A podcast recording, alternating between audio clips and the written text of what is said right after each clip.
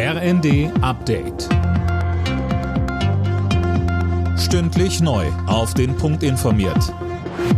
Ich bin Daniel Stuckenberg. Guten Tag. In Brasilien hat der frühere Amtsinhaber Lula die Stichwahl um das Präsidentenamt ganz knapp gewonnen. Noch Präsident Bolsonaro hat seine Niederlage allerdings noch nicht eingestanden. Mehr von Tim Britztrup. So eng ist es in den vergangenen Jahrzehnten nie gewesen. Der Linkskandidat Lula kommt auf knappe 51 Prozent, der rechtsradikale Amtsinhaber Bolsonaro auf rund 49 Prozent.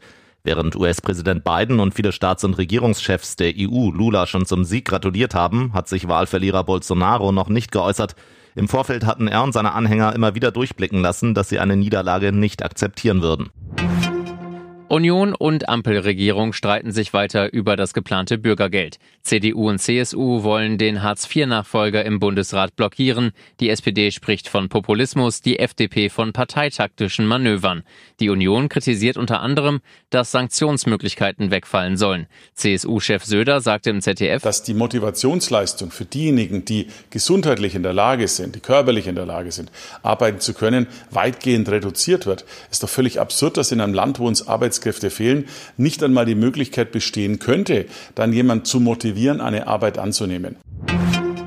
Die Ukraine schickt weiter Getreideschiffe Richtung Türkei. Insgesamt sollen heute zwölf Frachtschiffe aufbrechen. Russland hatte den Getreidedeal einseitig aufgekündigt und das mit Angriffen auf die Schwarzmeerflotte begründet.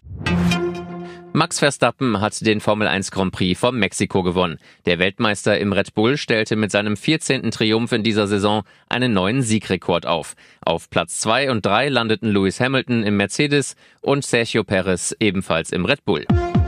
Alle Nachrichten auf rnd.de